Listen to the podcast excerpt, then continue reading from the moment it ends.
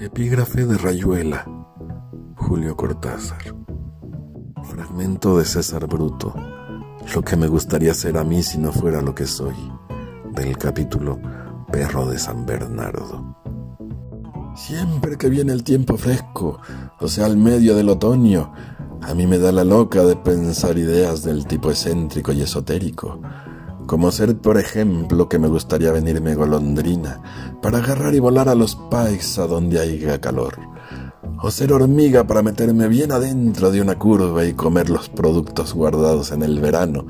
o de ser una víbora como las del zoológico, que las tienen bien guardadas en una jaula de vidrio con calefacción para que no se queden duras de frío, que es lo que les pasa a los pobres seres humanos, que no pueden comprarse ropa con lo cara que está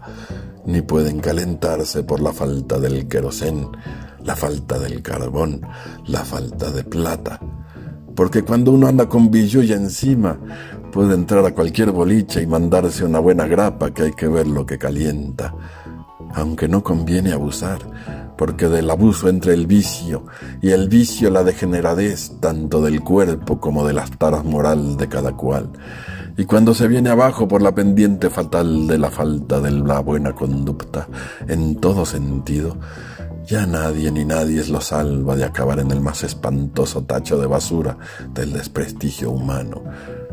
Y nunca le van a dar una mano para sacarlo de adentro del fango, mundo entre el cual se revuelca, ni más ni menos que si fuera un cóndor que cuando joven supo correr y volar por la punta de las altas montañas pero que al ser viejo cayó para abajo como bombardero en picada y que le falía el motor moral.